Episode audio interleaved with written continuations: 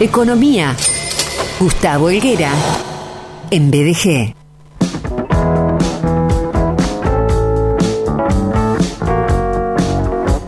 Ahora sí nos metemos de lleno en la primera parte del informe económico de la semana del licenciado Gustavo Helguera, que habitualmente está los días miércoles, hoy excepcionalmente en jueves y en estudio, cosa que nos llena de, tanto gusto.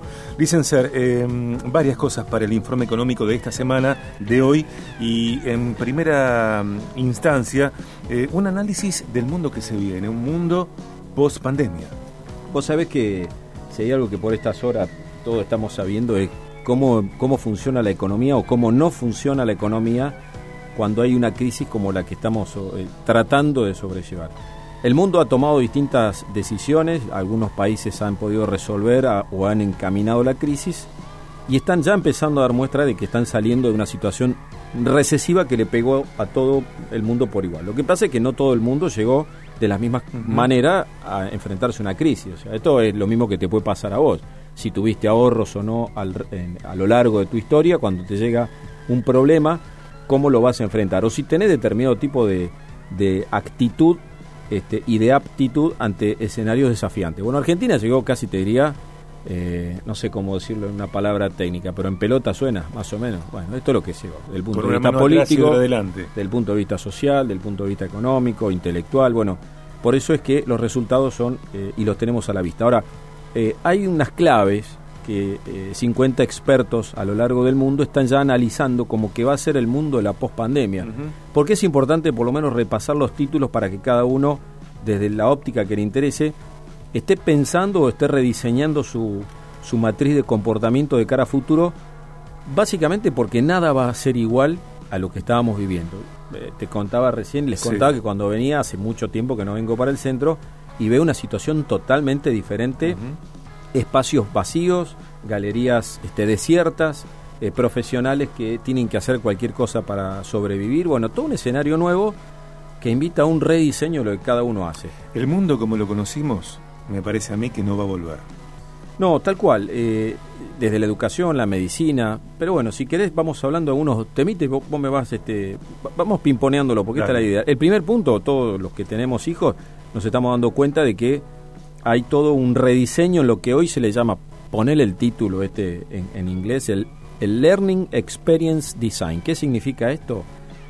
Es de alguna manera en el castellano es el arte de, de crear eh, una experiencia eh, educativa que hoy está centrada en los usuarios, o sea, en los chicos, pero enfocados en los objetivos. Ahora, en el medio de todo eso, cada cual tiene que adaptarse. Mi situación personal es muy distinta a la de eh, mis dos hijos, los dos tienen distintas formas de adaptarse a este entorno del, Learning Experience Design. Eh, mi hija es responsable, Pancho no le gusta este formato. Pero Pancho tiene que adaptarse a un formato donde ya volver a la escuela no va a ser algo este, tan habitual. Y esto no solamente pasa para los chicos que por ahí es más fácil para ellos porque casi que arrancaron con este escenario.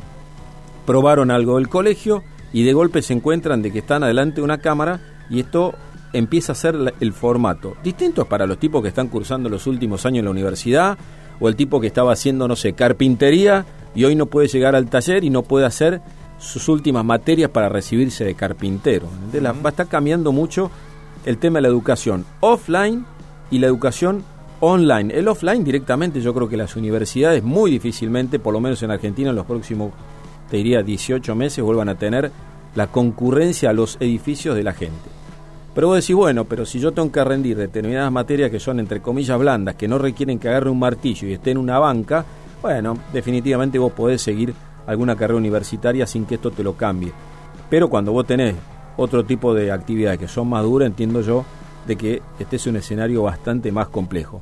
Poner el tipo que está siendo protecista dental, por ejemplo, ¿no? que tiene que hacer las prácticas. Bueno, Así que el primer ítem, educación, me parece que no vuelve a ser lo mismo que lo de antes y cada uno va a tener que rediseñar la forma en la cual se para delante de esa computadora y que saque algo en positivo de lo que está en el otro docente del otro lado tratando de transformar en conocimiento, pero fundamentalmente esta experiencia particular, cómo uno lo procesa y definitivamente que el objetivo ya no va a ser el del docente en cuanto a la currícula, sino va a ser, me parece, el de cada uno en cuanto a cómo se va a parar de cara a futuro.